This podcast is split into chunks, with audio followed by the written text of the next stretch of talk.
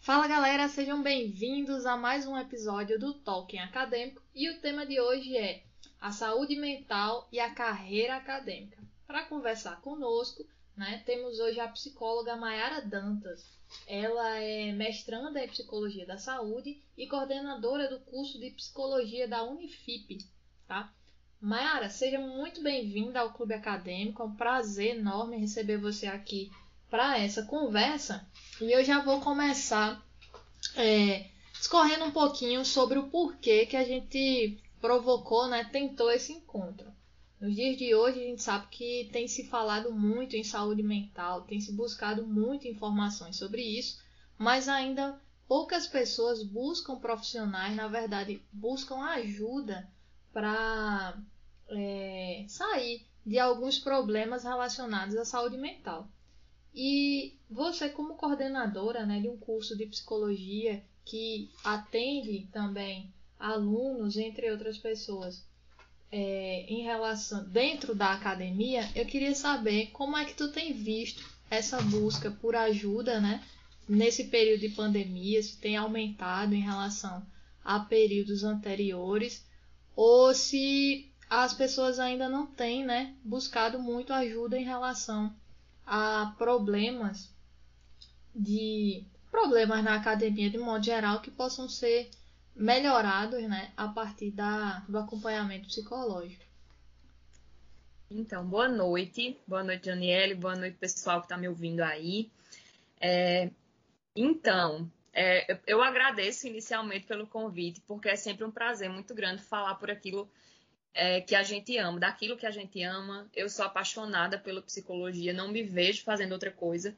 E é sempre que eu tenho a oportunidade de estar em outros espaços falando um pouquinho é, de algo que para mim é tão caro, eu realmente sempre fico muito feliz. Então, agradeço pelo convite e vamos lá, né? Vamos ser objetiva. É, então, a busca por saúde mental nesses últimos tempos aqui de pandemia tem sim aumentado exponencialmente. É, a gente vê isso não apenas na academia, né, na busca dos estudantes por, por cursar psicologia, é, mas a gente vê também muito desse aumento no, no, próprio consultório, sabe? Quem é psicólogo clínico, quem faz atendimento. E aí, não só psicólogo clínico, obviamente, pensando um pouco mais na psicologia de forma ampliada. Né? Quem trabalha na assistência, no próprio SUS, né? Indo a, a, nas casas, nos municípios, nas comunidades, a gente realmente tem percebido que é, nesse período de pandemia, parece que, me parece que as demandas psicológicas elas estão meio que fervendo ali. Né? E aí é interessante se realmente se perguntar por que, que isso vem acontecendo. Muitos estudos estão sendo desenvolvidos é, na área para a gente saber especificamente né, e aí ter dados concretos para dizer para vocês, mas as evidências clínicas elas já nos dão apontamentos bem interessantes que cabem reflexões e intervenções que são imediatas, que necessitam ser imediatas, né? Se existe um sujeito em sofrimento hoje, esse sujeito ele precisa ser assistido hoje. E acredito que foi isso a primeira coisa que tu me perguntou. Pois é, uma coisa que o pessoal manda muito pergunta pra gente aqui. A gente, quando a gente abre caixinha, ou às vezes quando a gente tá falando no, no Instagram, o pessoal fala muito de vencer a procrastinação, né? Ah, eu tenho um bloqueio da escrita, eu não consigo terminar o mestrado, eu não consigo terminar o TCC porque eu tô bloqueado, bloqueada. E esse bloqueio gera a procrastinação. E fica-se nesse ciclo vicioso, né? Quanto mais você procrastina, mais o prazo fica próximo e aí vem a questão de ansiedade, a pressão e aquela coisa todinha. Como é que a psicologia, né, vê essa questão da procrastinação e se existem, é, se existe, acho que devem existir, mas que conselhos, né, você, é, você como psicóloga traz para as pessoas a tratarem né, essa procrastinação, na verdade, é vencerem ou tentar avançar em relação à procrastinação. Vamos lá. é, você me pergunta e conforme você vai falando, eu vou imaginando inúmeras situações e pensando em inúmeros desdobramentos, né? Mas eu vou tentar seguir uma linha de raciocínio aqui é, para chegar, de fato, no que eu acredito que seja interessante ser discutido, ser debatido, ser pensado, sentido, trabalhado e por aí vai, né? Eu, eu sempre penso que é interessante a gente pensar no a que serve das situações, né? Os alunos me perguntam muito, eles, é, professora, então determinado comportamento, determinada situação, ela significa um, um estado psicopatológico, por exemplo, né? A, psico, a, a procrastinação, ela precisa ser tratada, combatida, vencida. Né? E aí a primeira pergunta que eu faço é justamente fazendo esse processo, esse exercício do pensar sobre, para a gente conseguir entender, é a que serve essa procrastinação? A que serve é, essa minha recusa? Esse meu não conseguir produzir? E esse a que serve? O que é que, que isso quer dizer? É tipo, qual a função que a procrastinação exerce na sua vida? Qual a função que não conseguir, por exemplo, terminar um trabalho, sentar de fato e escrever, é, se dedicar a, ao estudo de alguma disciplina específica, qual é a função que todos esses comportamentos eles estão exercendo na sua vida? A gente precisa pensar nisso, tá? Porque teorias motivacionais a gente tem inúmeras. E aí é importante que eu diga a vocês também, e que fique muito claro, que eu tenho um lugar de fala. Como assim? Eu falo é, de um lugar muito específico da psicologia. É, eu tenho, já ali na minha formação, na graduação ainda, eu fiz uma escolha por uma abordagem teórica. Essa abordagem chama-se logoterapia. E aí, essa abordagem, especificamente, ela fala de motivação é, de uma forma muito particular. Vamos lá. Como assim? Vou tentar explicar um pouquinho para vocês. É, geralmente, quando a gente está fazendo alguma coisa, a gente sempre se pergunta por que, que a gente está fazendo alguma coisa. Né? E é meio que, se eu responder o porquê que eu estou fazendo aquela coisa, eu vou ter uma motivação. E aí eu faço muito, isso até um, eu, eu faço isso com os meninos a primeira vez que eu encontro eles em sala de aula. Né? que é tipo assim, já sei que todo mundo perguntou a vocês por que, que vocês escolheram psicologia. E aí todo mundo começa a rir, né? Porque eu pego turma, sei lá, quarto período em diante, então ele já realmente, toda disciplina, todo professor pergunta, né? E aí, não, escolhi fazer psicologia porque é, na minha família tem muito psicólogo, porque quando eu era criança eu fui para um psicólogo e gostei, porque é, sei lá, a, não consigo entender o que é que acontece comigo, o que é que acontece com minha família, e aí escolhi fazer psicologia pra, porque eu quero entender tudo isso. Né? E aí, quando a gente tá nessa conversa, eu paro assim, eu fiz, ei, vem cá, se liga. Vou, vou fazer quase a mesma pergunta, mas eu vou mudar uma palavra para vocês perceberem como é que essa percepção e as motivações, elas são diferentes. E aí eu pergunto: para que que você faz psicologia? Não é o porquê, não é o que te trouxe até aqui, mas é o que te faz levantar todos os dias e continuar vindo. É aonde você quer, aonde você quer chegar, né? É o além, é o seu futuro. Então, para que você faz psicologia? Para que você quer escrever? para que você quer se dedicar àquela sua disciplina especificamente. Então, entenda esse, entenda, obviamente, legitime sua história, entenda o que te trouxe até aqui, valide isso, seja orgulhoso dela. É, mas a partir desse momento, né, até uma convocatória, porque eu penso que a gente pode fazer esses exercícios cotidianamente mesmo, começa a se observar no futuro. E entenda para que, que servem todos esses pontinhos Aí esses pontinhos vão te servir para uma formação, esses pontinhos vão te servir. Aí, vamos lá, né? Para que, que você quer essa formação? E aí a gente acaba chegando num, numa questão muito específica, lembra que eu falei do meu lugar de fala? É, chamada autotranscendência. A autotranscendência, de acordo com essa linha teórica que eu estudo, ela diz respeito a uma perspectiva que existe apenas nos humanos. Então, nós humanos, eles, nós somos essencialmente motivados a dar sentido às nossas vidas. A gente não vive uma existência aleatória. A gente não vive do nada e para nada. A gente não vive em um caos. A gente vive para o outro. A gente vive para o mundo. Então, é uma capacidade de sair de mim, de deixar de ser autocentrado, de pensar no meu prazer e entender qual é a minha missão, qual é a minha função nesse universo tão diverso. É, e, obviamente, né?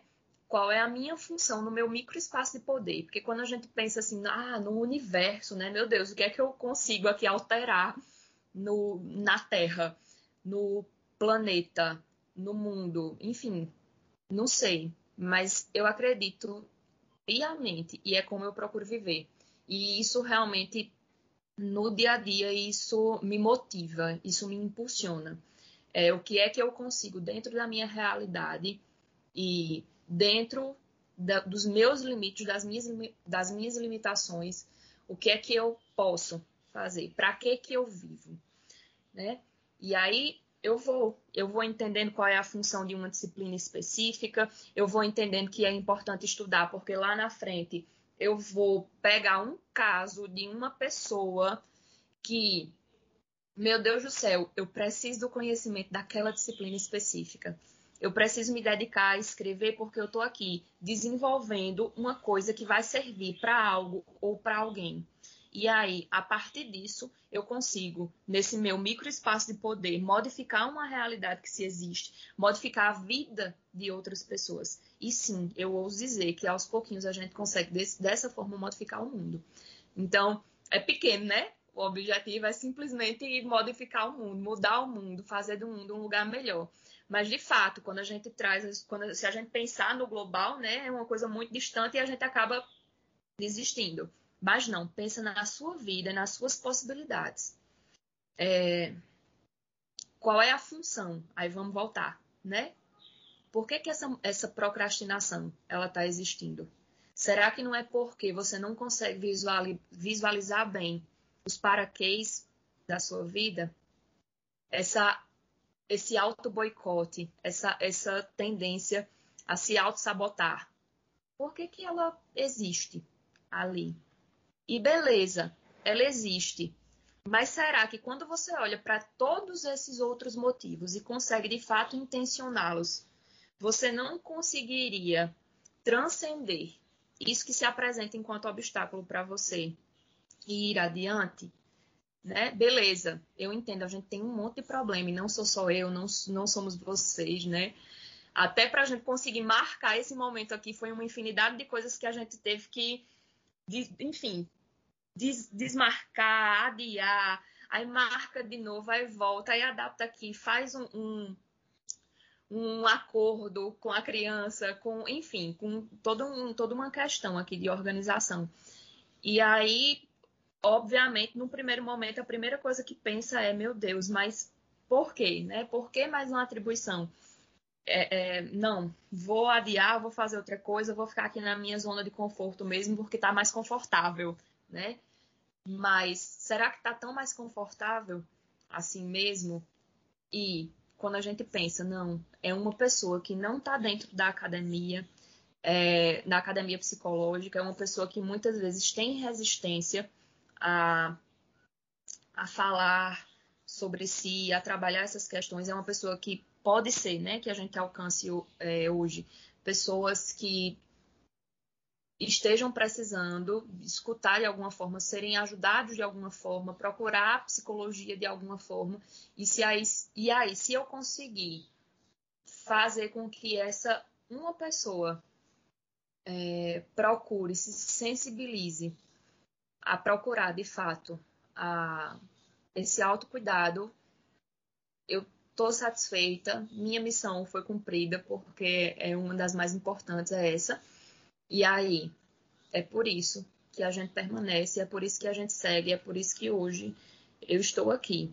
Então, quando a gente pensa, né, em tudo isso, a gente também tem uma tendência, é, até da própria psicologia, a focar muito no adoecimento, a focar muito naquilo que é disfuncional.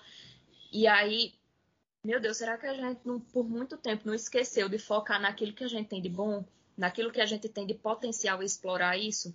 E aí, quando eu começo, realmente, eu preciso dizer para vocês, quando, quando eu começo a falar em tudo que a gente tem de potencial, em tudo que a gente pode mudar e transformar, essas outras questões elas ficam menores. E aí eu me motivo. Então, é, eu, eu, penso que, que seja muito isso. E aí, de fato, né, também lembrando agora da sua outra, do seu outro questionamento, né, isso aumenta exponencialmente na, na pandemia. E por que, que isso aumenta exponencialmente na pandemia? Né? Como eu falei, a gente precisa, de fato, de pesquisas, de estudos que estão sendo desenvolvidos agora para dar uma resposta mais concisa. Mas na clínica, o que é que se apresenta? Se apresenta pessoas que, por inúmeros motivos, elas viviam uma vida meio que no automático. Então, como, como era esse automático? É, eu acordava, eu tinha um horário de acordar, eu tinha um horário de me arrumar, saía para trabalhar, saía para estudar, tinha uma infinidade é, de atividades é, chegava em casa à noite cansado, porque estava exausto justamente desse dia extremamente produtivo né, e exaustivo, e era meio que um, uma via de orgulho se falar sobre isso, né? não conseguia pensar sobre o que tinha feito ao longo do dia, não conseguia fazer aquela autoanálise ali naquele momento, apagava, e aí no outro dia tudo a mesma coisa e passava por cima desses processos e não convivia com a própria família e não entendia o para que motivava, é, o para que acordava, o para que levantava e só seguia ali. E aí quando a pandemia veio, especialmente no primeiro semestre de 2020, segundo também, é, enfim, até hoje a gente vive isso, mas quando ali naquele primeiro momento onde era tudo muito novo, ninguém sabia o que podia e o que não podia, e a gente viveu momentos de restrição mais, mais fortes, é, o que foi que aconteceu? A gente foi de fato obrigado a parar. E aí o que era que, que se olhava, né? Eu me, eu me recordo de discutir muito isso numa aula específica, né? Em que o aluno começou a me questionar e aí eu comecei a instigá-lo também. E aí ele me disse assim, é, professor, a grande questão é a gente chegou à conclusão, né? Que a pandemia, quando nos colocou dentro de casa, nos forçou a nos olhar. A gente começou a se olhar no espelho, porque a gente esquecia isso. E aí ele disse assim: É, professor, a grande questão é o que é que a gente vê quando olha nesse espelho. E aí eu disse: É exatamente isso, o ponto é exatamente isso. Quais são as escolhas que eu faço cotidianamente, que me formam, que me fazem ser eu? E aí, o que é que eu vejo quando eu olho nesse espelho? Essas deveriam ser as nossas principais motivações. É, mas muitas vezes isso se perde. E se perde um dos motivos, né? Existem centenas, e aí cada existência, em sua particularidade, vai falar sobre eles. Mas um dos motivos que nos faz distanciar disso é exatamente essa perspectiva de viver nesse automático, nesse frenesi, e não se dar tempo de olhar para si. E aí, enfim, debates mil né? Sociedade de consumo e tudo mais, mas vamos seguir. Pois é, você estava falando aí, eu estava aqui lembrando, né? Do, desse para quê. Quando eu vim morar aqui em Campinas, não sou daqui, e eu vim fazer a universidade, nunca tinha saído de casa, então foi muito sofrido o início, eu morava no pensionato. Então eu era aquela pessoa que tinha é, muita atenção em casa. Eu vim morar com 30 pessoas e, e eu tinha que me virar tudo sozinha, né? Então foi um choque, de certa forma, quando eu cheguei aqui. E eu tinha muita dificuldade me, de fazer amizade, porque eu sou uma pessoa muito tímida, sempre fui é, desde criança muito tímida. Eu era literalmente aquela que não saía da saia da mãe. Tem até uma foto que eu tava mostrando aqui pro meu menino que eu tava agarrado na saia de manhã. Só aparece assim a minha silhueta porque eu não saía de jeito nenhum. Mas enfim, e aí a gente fez um, uma atividade na universidade que foi com num curso que eu resolvi fazer e a pergunta era justamente essa. Era uma dinâmica, aí tinha uma árvore, ela dava uma. A professora dava uma, uma parte da árvore para cada pessoa e fazia ah, essa parte da árvore tem uma função tal na árvore. E a minha função no mundo, qual é? E às vezes até a gente pensa, ah, eu tenho uma vida tão simples ou eu, eu não vou contribuir em nada. Mas na verdade, né, esse pra quê, no, pra, que eu vi, não era assim, ah, eu ia mudar o mundo como uma pessoa que iria ter grande poder. Mas que a, a minha função ali era aprender e passar, porque na verdade a minha essência é ser professor, tá entendendo, professora? E, e eu saí da, daquele momento pensando nisso, né? Eu quero comunicar o que eu sei, eu quero que outras pessoas aprendam a partir de mim. E mudou completamente meu comportamento. Eu já cheguei no, no pensionato conversando, depois eu fui refletir sobre isso. Eu digo, é aquele momento assim, né? De. Foi um salto de de transform, foi uma transformação realmente é, a partir daquele momento de poxa para que que eu tô aqui né o que que eu vou fazer a partir disso e até uma coisa que a gente fala muito aqui no perfil do clube né o porquê e o para quê é muito importante para você sair desse processo todo lógico como você falou algumas vezes é, não é tão simples você definir, você precisa às vezes de ajuda para isso, para ultrapassar, né? Para entender esse seu para quê, para sair às vezes até dessa apostasia que a gente vivia na, na rotina anti-Covid, né? Antes do Covid. Porque eu estava até vendo o pessoal falando umas reuniões que a gente teve, ah, houveram muitas brigas entre é, a gente falando com os agricultores, muita briga, muita agressão, porque vivia todo mundo automático, chegava em casa, ficava duas, três horas ali junto, mas no celular, e todo mundo foi forçado a conviver, né? 24 horas, conviver um período muito maior de tempo. E isso trouxe é, exatamente essa conclusão que você falou. A gente começou a. Nós começamos a nos ver, não gostar do que via e acaba descontando, né? é, trazendo isso para fora de um, de um modo que nem sempre é, é saudável, porque você acaba descontando no outro a frustração que você tem. E uma coisa aí que você falou, e eu tenho ouvido muito, tenho até é, esses dias visto uma palestra sobre isso, é, tudo bem. Eu vou vencer a procrastinação. Eu, decidi, eu vi o meu pra quê. Mas aí eu tenho tanto medo de seguir em frente que eu começo a colocar empecilhos para que aquilo não aconteça. Então eu deixo de procrastinar para me sabotar. Então, o que seria, no olhar né, da psicologia, essa autossabotagem e a síndrome do impostor, que o pessoal fala muito na academia também? Eita!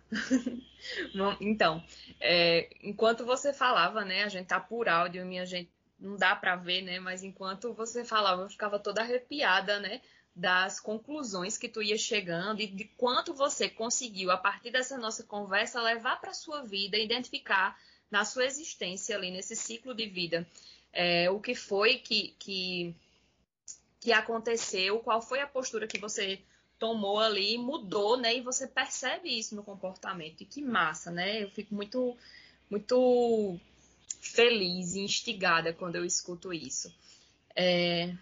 E aí você abre, né? Você volta, você costura com um ponto ali que eu, que eu lanço, que é a autossabotagem, e fala de uma, de uma coisa que está sendo muito estudada, né? Eu tenho até um, uma ex-aluna, hoje egressa e parceira e colega de profissão, é, que estudou é, no TCC dela, escolheu estudar a síndrome do impostor.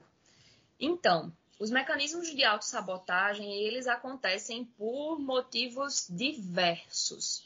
É uma relação familiar que não é muito positiva, é uma convivência que te anula, é o fato de, sei lá, você de fato não acreditar em você mesmo e pensar, enfim, começar a ter pensamentos disfuncionais a respeito daquilo também, né?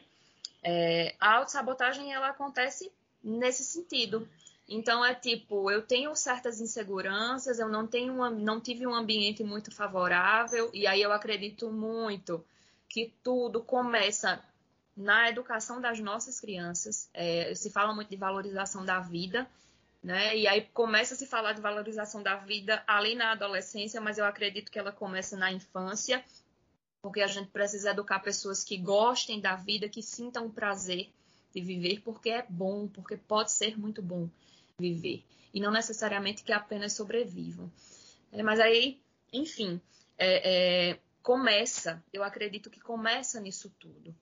E aí isso vai repercutindo na nossa vida de diversas maneiras que muitas vezes a gente nem consegue identificar.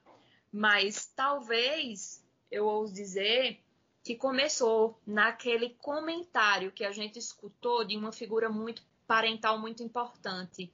E foi lá num dia em que você estava fazendo algo que para você, sei lá, era descobrir o mundo, e aquela pessoa soltou: Meu Deus, mas que menino ruim, que criança ruim, olha como faz arte. Né? No interior a gente escuta muito isso. Eu escutei meu avô dizendo muitas vezes. E aí a gente vai absorvendo essas profecias autocumpridoras. É, e aí absorve para si e no final das contas cria-se toda essa disfuncionalidade, todos esses pensamentos disfuncionais é, para se justificar uma crença que foi instituída em nós desde muito cedo. E aí é realmente é necessário um trabalho, é necessário psicoterapia para de fato ir se desassociando dessas crenças. A síndrome do impostor, eu não tenho, não, não tenho uma leitura aprofundada, né, uma síndrome que vem sendo atualmente estudada por alguns psicólogos, é, e ela fala especificamente dessa pessoa que se dedica, que estuda, que trabalha, que está ali, sei lá, numa graduação, no mestrado, no doutorado, mas ela se percebe enquanto incapaz.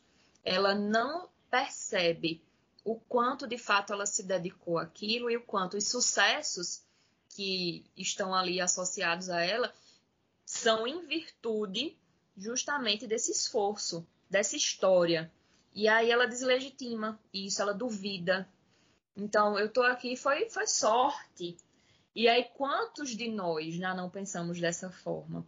É, não, mas eu tô aqui não é porque eu estudei, não é porque eu parei e me, e me dediquei a isso. É, sei lá, foi um acaso, é porque meus concorrentes não eram bons o suficientes. Era porque, e aí, enfim, né? Começam essas inúmeras justificativas que, na verdade, na grande maioria das vezes, não se ancoram na realidade, né, o pessoal da TCC aí que trabalha pode falar do registro de pensamento disfuncional, verificação de evidências, que são, que são instrumentos de fato voltados para essa percepção, né, para essa autopercepção, e a gente vê, até enquanto cliente da TCC que fui, né, posso dizer que fiz ali minha verificação de evidências, e aí de repente, meu Deus do céu, eu olhava né, para aquilo que eu pensava sobre mim e eu ficava, gente, mas como assim? Como foi que eu cheguei nessa conclusão se eu não consigo dizer aqui um exemplo real, objetivo, concreto, que justifique essa minha conclusão? E aí vem justamente de todas essas outras questões dessas crenças que a gente não. Muitas vezes a gente não acredita em quem nós somos, a gente pensa, né? A gente acredita, na verdade acredita no contrário a gente pensa que não é amado, a gente pensa que não tem valor, a gente. E aí isso vai desencadeando uma série outra, uma série de, de, de outras questões é, que sim, em absoluto não são saudáveis, nos direcionam a adoecimentos e a comportamentos muitas vezes é, dentro de um ciclo vicioso de autodestruição. É complicado, é bem complicado e Sim, gente, é necessário psicoterapia.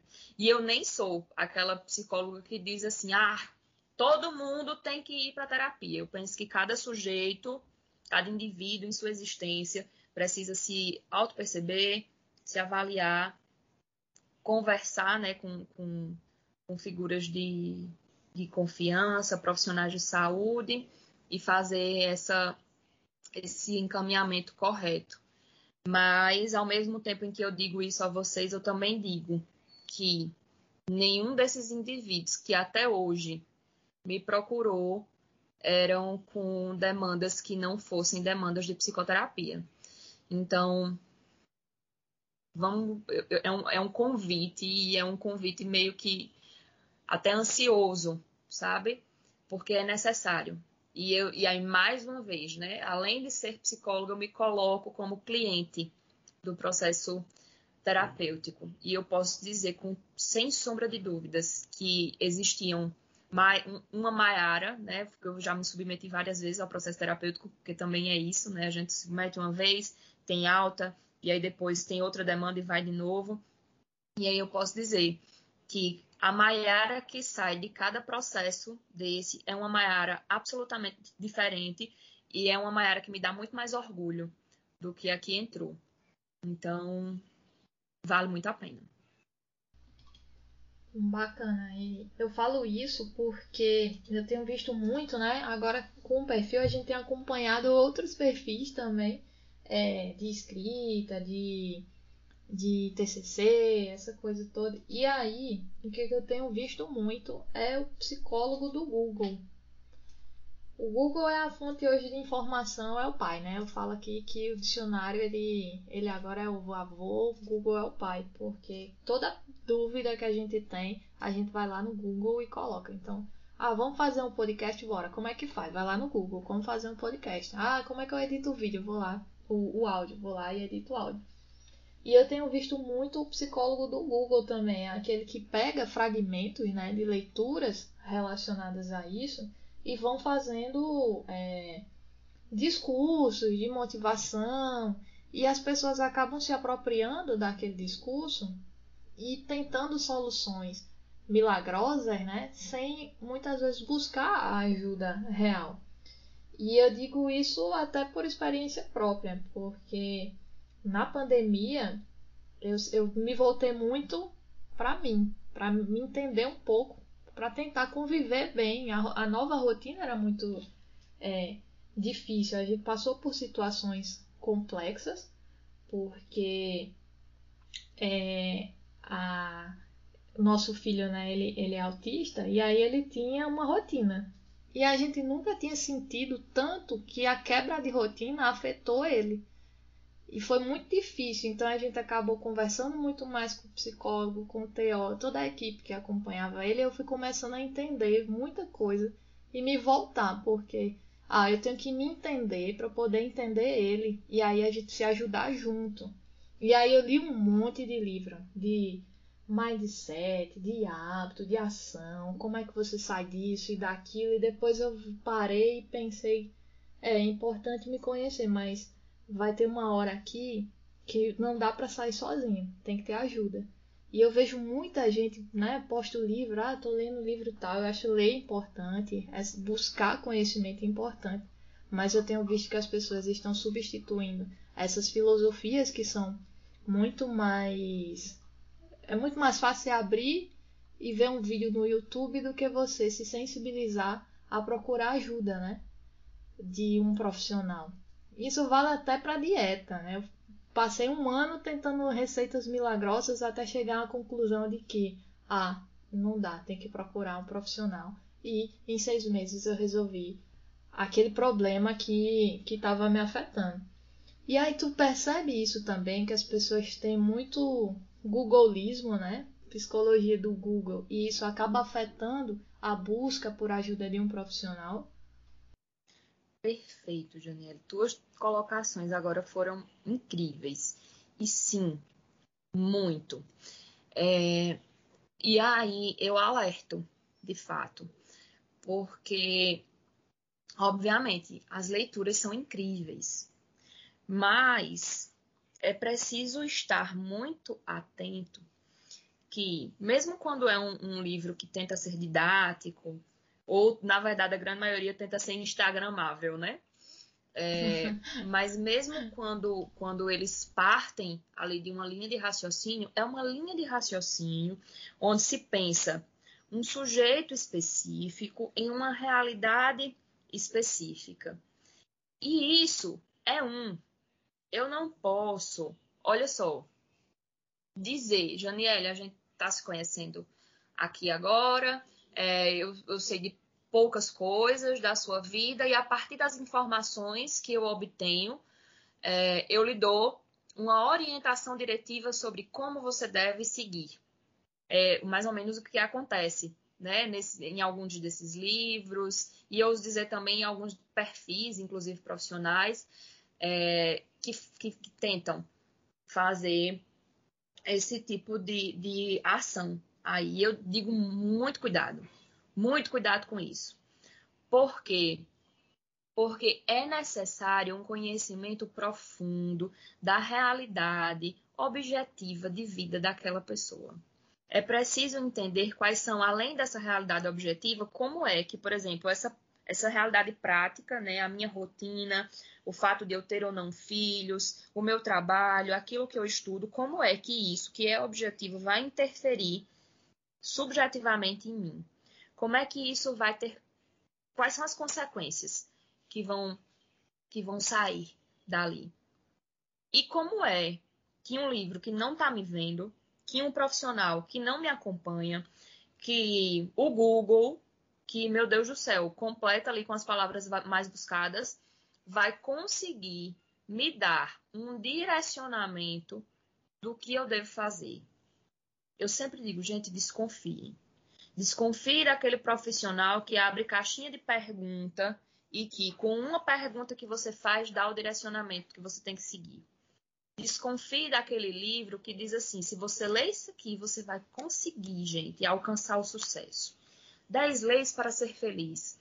Minha gente, se isso existisse, teria baixado a primeira. Porque na primeira era todo mundo feliz e pronto. O problema da humanidade estava resolvido. Isso não funciona. Porque outra coisa que é muito importante de ser dita, o psicólogo tem como tarefa essencial não é dizer o que você tem que fazer, mas é favorecer em você a percepção, o processo, é, enfim, a, a noção suficiente de que é você mesmo que tem que encontrar as saídas para sua própria vida. Porque eu não posso decidir pelo outro. Mas eu, eu enquanto psicóloga, devo fortalecer no outro a capacidade que ele tem de decidir por si, por si, próprio e assumir a responsabilidade daquela sua decisão. E aí a gente abre para outra questão que é muito importante de ser discutida também, né? As pessoas elas têm uma dificuldade muito grande de se responsabilizar. E aí elas vão se eximindo das escolhas que precisam ser feitas. Vão adiando, vão procrastinando.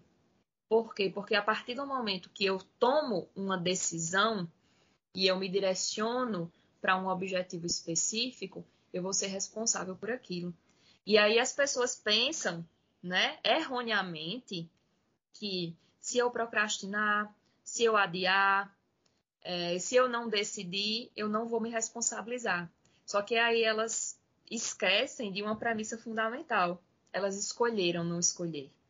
E aí elas são responsáveis também por todas essas consequências das suas não escolhas, das suas não responsabilizações, que na verdade foi só uma tentativa, porque a responsabilidade sempre esteve ali. E aí, é, Mayara, eu vejo um problema que, assim, é o mais frequente, né? Essa questão da autorresponsabilidade na academia. A culpa é do orientador, a culpa é da secretaria da pós, a culpa é do coordenador, a culpa é do meu colega que não me passou os dados. Eu nunca tenho responsabilidade. Eu até falei uma palavra muito forte, culpa, né? Quando a gente fala culpa é, é algo muito pesado. Mas a responsabilidade nunca é nossa. Sempre alguém. O meu discurso é de justificar alguém em relação àquilo que eu deveria ter, ter assumido. E aí eu fico, eu penso muito em relação a isso quando eu ouço as pessoas, né? Ah, não, eu, eu eu parei de escrever porque meu orientador ele é muito rígido e, e ele é muito rígido comigo e eu passei por isso, isso, isso e tal. E você começa a colocar, né, a figurar, na verdade, em outras pessoas aquilo que você pode assumir também. Então acho que essa questão da autorresponsabilidade, ela, ela tem deixado muito de lado. As pessoas não querem ser responsáveis pelas coisas. Nessas leituras que eu fiz, uma eu achei me fez pensar muito assim que foi por ah, meu filho é autista e aí a gente começou a ver porque ele é de alto funcionamento, né? Então, ele sempre foi muito desenrolado. Quando ele começou a terapia, ele foi um, um uma mudança na vida dele, aí a gente ficou bem relaxada, ah, não, vai, ele não vai sentir. E aí começou a vir as primeiras regressões, né, de alguns comportamentos. E aí eu comprei um livro, fazer um merchan, que é O Cérebro Autista. E aí a, a, é uma autista que escreve, o livro é, é super interessante e ela chega num ponto que ela faz. Os pais vêm me perguntar como ajudar né, os filhos a vencer as dificuldades. Mas na verdade, não é isso, não é esse o caminho. O caminho é qual é o potencial que ele tem. Então todo o meu estresse de pensar, meu Deus, ele não faz isso ou não faz aquilo, e como é que eu vou ajudar a faz, ele fazer isso? Isso não é o caminho. Eu deixei de ver tudo aquilo que ele tem potencial para fazer, né?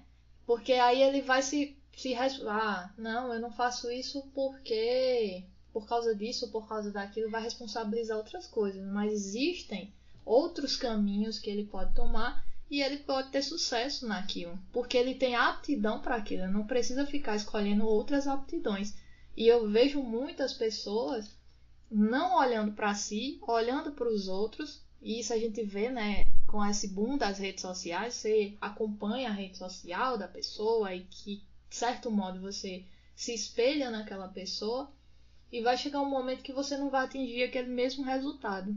E aí você vai responsabilizar quem? A sua escolha ou você vai responsabilizar é, aquele perfil que você estava seguindo e você quis fazer aquilo? É, técnica é importante, aprender é importante, buscar, é, eu vejo assim, você buscar conhecimento é muito interessante, mas principalmente naquelas coisas que você tem aptidão. Tanto é que uma das tarefas que a gente faz nos nossos mentorados, né? Ah, você vai desenvolver tal projeto? Tá, então coloque aqui porque você é capaz, né? Porque você é a pessoa certa para desenvolver essa pesquisa. Porque aí ele vai refletir sobre as aptidões que ele tem para fazer aquilo e aquelas que ele não tem são necessárias qual é a ajuda que ele deve buscar e não culpar o orientador por ter colocado ele ali naquele projeto. Então, essa tua fala me fez pensar muito em relação a essas questões. E isso tudo, né? Eu estava tentando gente... abrir aqui o, o, o microfone e não, não, estava conseguindo. É, mas aí eu, eu, enquanto você falava, né? eu pensei duas coisas também. A, a primeira delas, que aí eu penso que, que tá mais colada a esse final do seu, da sua fala, que é a única pessoa que é comparação para mim sou eu mesma. Justamente por causa daquela perspectiva de, de individualidade. Gente, é o seguinte: você é único irrepetível no mundo. Ninguém tem uma história de vida igual à sua. Ninguém é filho da mesma família que você, na sua ordem de nascimento, obviamente. Então, ninguém conheceu as, assim, sua existência ela é muito particular. E aí é impossível eu pegar um perfil de internet ou enfim, né, e querer me comparar não no sentido de orientação, né, porque também é importante termos figuras orientadoras no sentido de, meu Deus, que trabalho legal que aquela pessoa desenvolve, mas no sentido de preciso ser igual àquela pessoa, porque na verdade essa, esse objetivo aí ele já é falido desde, desde o começo, porque na verdade é impossível ser alcançar os mesmos objetivos que outras pessoas, especialmente porque esses objetivos, por mais que sejam parecidos, eles têm funções específicas na vida de cada um de nós. E a outra coisa que você pontua, que eu também acho que é muito relevante, é, de dar uma ênfase maior é na perspectiva de trabalhar com as potencialidades de determinada pessoa, de determinado sujeito. E sim, isso é essencial, mas a gente só vai conseguir trabalhar com as potencialidades de outras pessoas, da outra pessoa, sendo essa outra pessoa nossos filhos, nossos parentes, nossos amigos, nossos clientes, nossos orientandos, enfim, o que quer que seja, se a gente entender que nós somos pessoas diferentes. O meu filho é diferente de mim. Então, aquilo que para mim é um problema pode não ser para ele. O meu orientando é diferente de mim. O meu orientador também é diferente. E aí, quando a gente consegue fazer esse, esses dois, ter, ter, esses dois grandes discernimentos, né? Entender apenas eu posso me comparar comigo e eu sou diferente das outras pessoas, eu consigo me voltar para essa autorresponsabilização, mais uma vez, e entender, beleza, qual é o meu referencial? Eu mesmo. Então, eu conheço a minha história e eu conheço a minha potencialidade. Eu sei que eu sou diferente das outras pessoas. E eu sei ali também quais são os meus objetivos. E sim, eu sou absolutamente responsável por eles. E aí convocar, se convocar, né? Porque de fato. E aí, obviamente, a gente precisa entender que existem contextos que de fato é, é, existem questões que são opressoras, relações que são opressoras, sistemas que são opressores, tudo isso acontece e a gente não, não negligencia. Mas eu de fato acredito que diante de todas essas opressões que existem, a gente consegue sim é, transcender isso, né? Fazer diferente. O que é que eu escolho fazer com o que fizeram de mim? Essa eu, eu, eu acho que é a grande questão. O que é que você escolhe fazer com o que fizeram de você? E para a gente encerrar, né, vou puxar aqui o, o, último ponto da nossa conversa, que nesse contexto todo que a gente não se entende, que a gente busca soluções mágicas para resolver os problemas, a gente entra no ciclo da frustração, né? Ah, não, não alcancei ah, o resultado que eu esperava. E ao invés de você, ao invés de você aprender com o que você alcançou até ali para galgar né, o novo degrau, para mudar a estratégia, se reinventar, para chegar aonde você queria, aí vem o processo de frustração que leva muitos, muitas vezes a uma regressão, né? Ou um processo em que você é, ah, vou deixar tudo e, e desiste, enfim tem muito a gente tem visto muitas pessoas aqui no, no clube que têm tido esse problema que tentaram uma vez frustraram-se não conseguem sair do daquele processo e tá com a corda no pescoço eu tenho que defender mas senão eu vou ter que devolver bolsa e aí vira uma, uma questão muito mais complicada em função dessa frustração eu ouvi né numa dessas palestras que essa geração que a gente está vendo hoje, ela tem muito mais dificuldade de lidar com as frustrações. E até por isso a gente tem visto um aumento tão grande no número de pessoas com depressão na academia. Muitos alunos, independente do nível, né, graduação ou pós-graduação, na pós eu acho que isso está muito mais intenso, né, tem é, gerado casos né, de depressão e isso tem a, porque muitas vezes a depressão ela é silenciosa. A, a gente até estava conversando em off, né? As pessoas às vezes elas sofrem, mas não buscam ajuda pelo próprio preconceito. Mas tem tido muito mais notificações de pessoas com laudo, né, que se afastam da pós por um tempo em função desse processo de, de depressão. E eu queria que tu fizesse uma reflexão sobre do que você tem visto em relação a isso. Se as pessoas, essa depressão, né, esses casos de depressão são consequências dessa frustração que essa geração ela está enfrentando, ou se não são coisas é, relacionadas a, na tua visão, como é que você vê essa relação? E também, se for possível, trazer um pouquinho dessa, dessa sensibilização das pessoas, que a depressão na academia, como em qualquer outro lugar, existe. Isso é silencioso, mas as pessoas precisam de ajuda.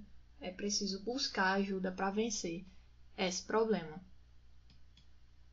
É, tu toca num ponto agora que, que realmente inclusive me pesa, né? É, porque, sim, a, a, frustração, a grande quantidade de frustração, né, que a gente observa na academia, na e aí é para além da academia também, né, no nosso cotidiano, mas aí fazendo esse recorte acadêmico, porque é o nosso público-alvo, aqui ela é imensa.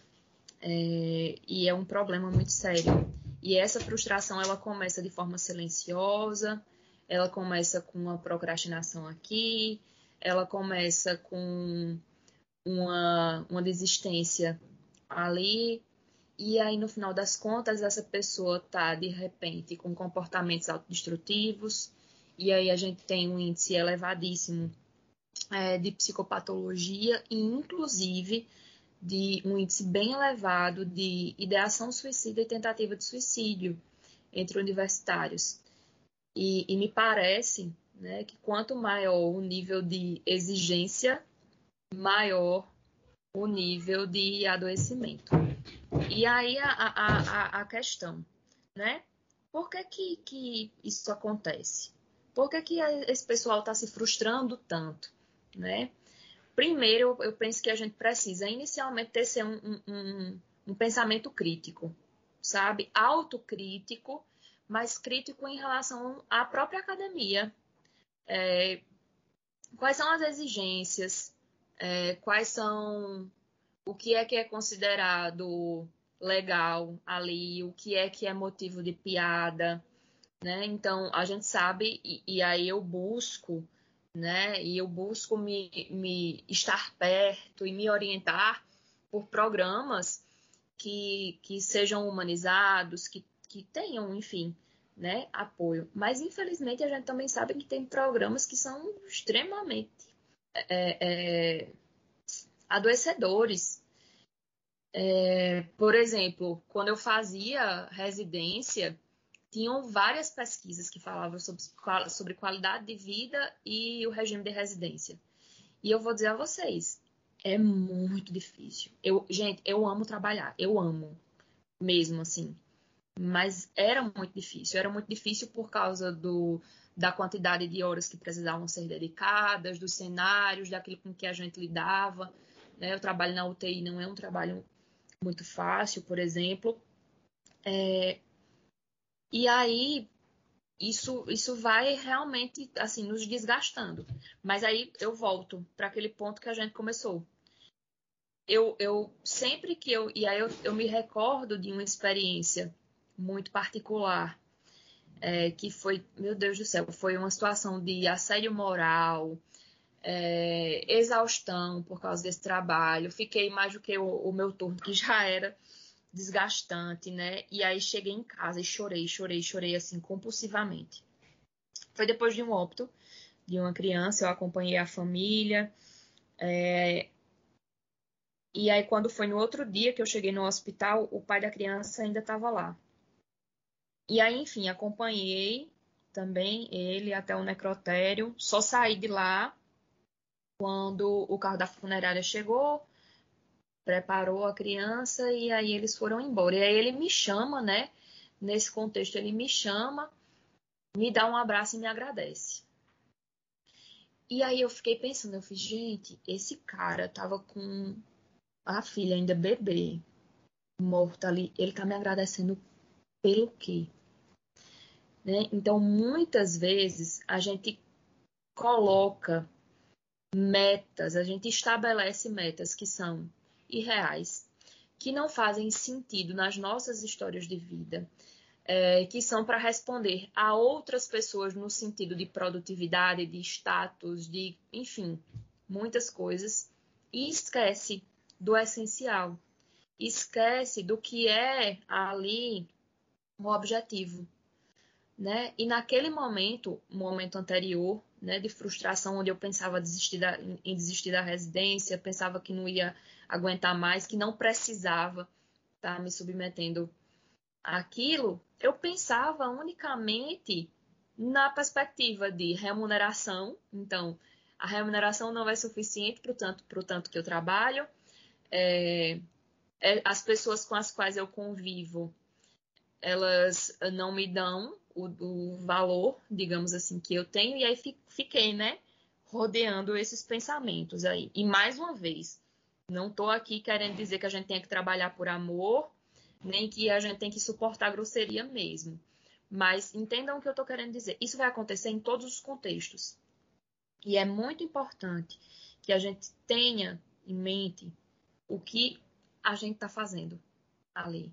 E aí, quando aquele pai, naquele momento, me chama e diz isso, né? E diz o que ele disse, eu entendo. E aí eu digo, ei, certo, não diz respeito apenas a você, mas diz respeito a o que é que você pode fazer através do seu trabalho, por exemplo.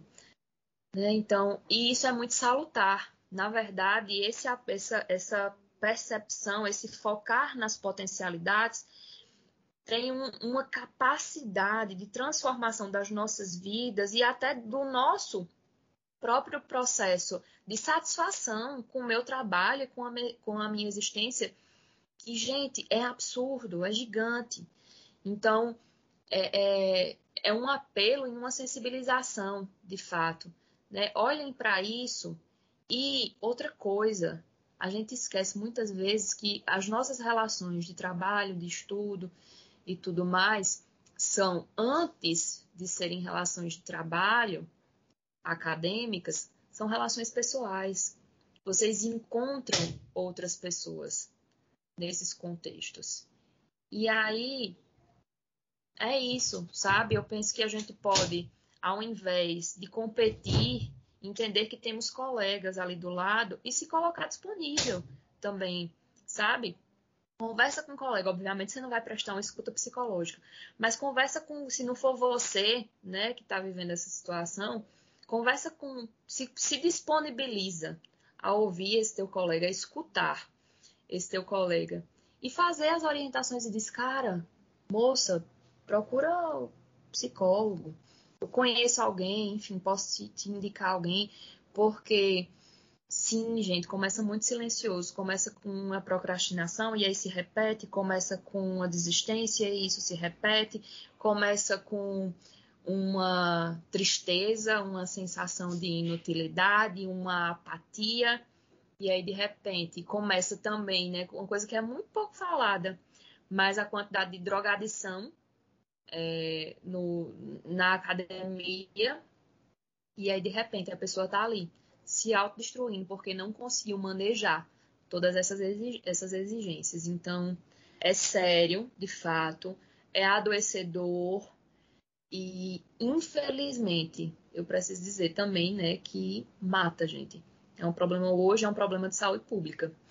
Então, vamos, vamos nos cuidar, vamos cuidar do outro, vamos estar disponíveis e vamos é um convite também, né, a fazer uma corrente de autocuidado, porque é necessário, e especialmente, né, na academia, quando a gente, gente, a gente tá produzindo ciência, sabe? A gente tá fazendo uma transformação muito massa no mundo. A gente ainda faz parte de uma bolha e a gente faz parte de uma bolha que é muito, muito importante para nós mesmos, para a nossa região, para o nosso país, enfim, para o mundo, né? Como a gente falava em outras vezes. Então, a existência de cada um de nós, de você que está escutando isso agora, é essencial para o mundo. Então, vamos se cuidar, porque eu tenho certeza que pessoas saudáveis elas conseguem produzir muito mais e fazer essa diferença muito mais significativa na nossa história particular e na história da humanidade. Show! E eu acho que a mensagem é essa mesmo. Vamos, vamos nos cuidar para a gente poder cuidar dos outros e sempre que for possível, né? Olhar com atenção para quem está do nosso lado. Parar um pouquinho com o individualismo. E hoje, né, por muito tempo, buscar ajuda psicológica era algo que tinha relação com poder aquisitivo, ah, só é rico que tem psicólogo coisa desse tipo.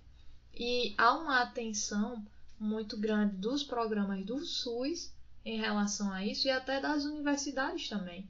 Das, pelas universidades que eu passei existiam é, projetos né, de, de psicologia, de acompanhamento de estudantes todo curso de psicologia oferece né, serviço de atendimento não só à comunidade acadêmica, mas também à comunidade do entorno.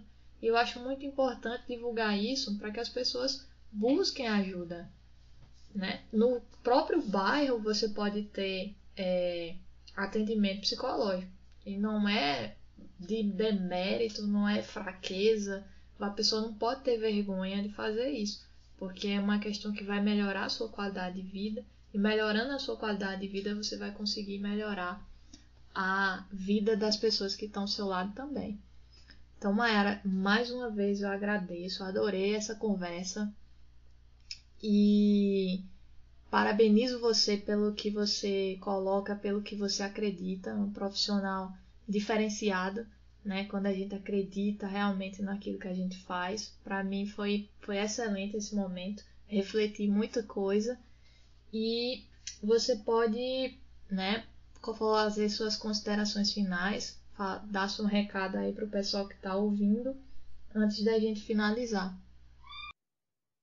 Então, eu agradeço imensamente, como eu disse, né? É sempre um prazer muito grande falar sobre psicologia e essa temática é, é, me mobiliza, de fato. Eu só queria reforçar é, Janielis, que você falou. Então, sim, o atendimento psicológico está disponível de forma gratuita é, ou de forma bem mais acessível, né? Tem algum, alguns serviços que se adequam, tem atendimento social, gente, tem muita coisa.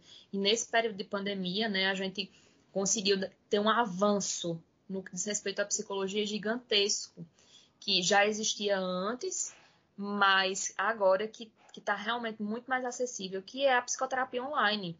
Então, você consegue fazer psicoterapia de forma remota. É, procurem, tá? Busquem os sites, os sites, Instagrams. Hoje em dia a gente acha tudo no Instagram, né? Das universidades. Então, toda universidade, toda universidade que tem curso de psicologia tem uma clínica escola associada e geralmente o pessoal faz psicoterapia de forma gratuita. Então, é isso, minha gente. Não tem outra saída. Não é motivo de vergonha, pelo contrário, é motivo de orgulho, é motivo de autocuidado. Porque quando você busca psicoterapia, ao contrário né, do que a maioria das pessoas pensa, que está dizendo ali que está doente, pelo contrário. A pessoa que está doente, ela cala, né? E aí, quando a gente busca, a gente está dizendo, eu estou saudável. Uma parte de mim aqui, mesmo que cheia de problema, está saudável. E é essa parte saudável aqui que vai conseguir me transformar numa pessoa o mais saudável que eu possa ser ainda, né? Então, eu agradeço demais, foi um prazer conhecer vocês, né? Tô seguindo a página agora é... e acredito muito no trabalho. Acho que aos pouquinhos vocês também estão fazendo uma diferença significativa e é isso. Que a gente puder contribuir, eu penso que a gente está no mundo para fazer parceria e poder ajudar é, ao outro, ao próximo, ao distante, enfim, no que puder. Então, estou disponível, gente. E mais uma vez, muito obrigada. Mais uma vez a gente agradece. Vamos conversar novamente. Eu estava aqui já com outras ideias para te explorar um pouquinho mais. E é isso, pessoal. Pois é, boa, que... pode chamar. Eu espero que vocês tenham gostado e até o próximo, o próximo episódio do Token Acadêmico.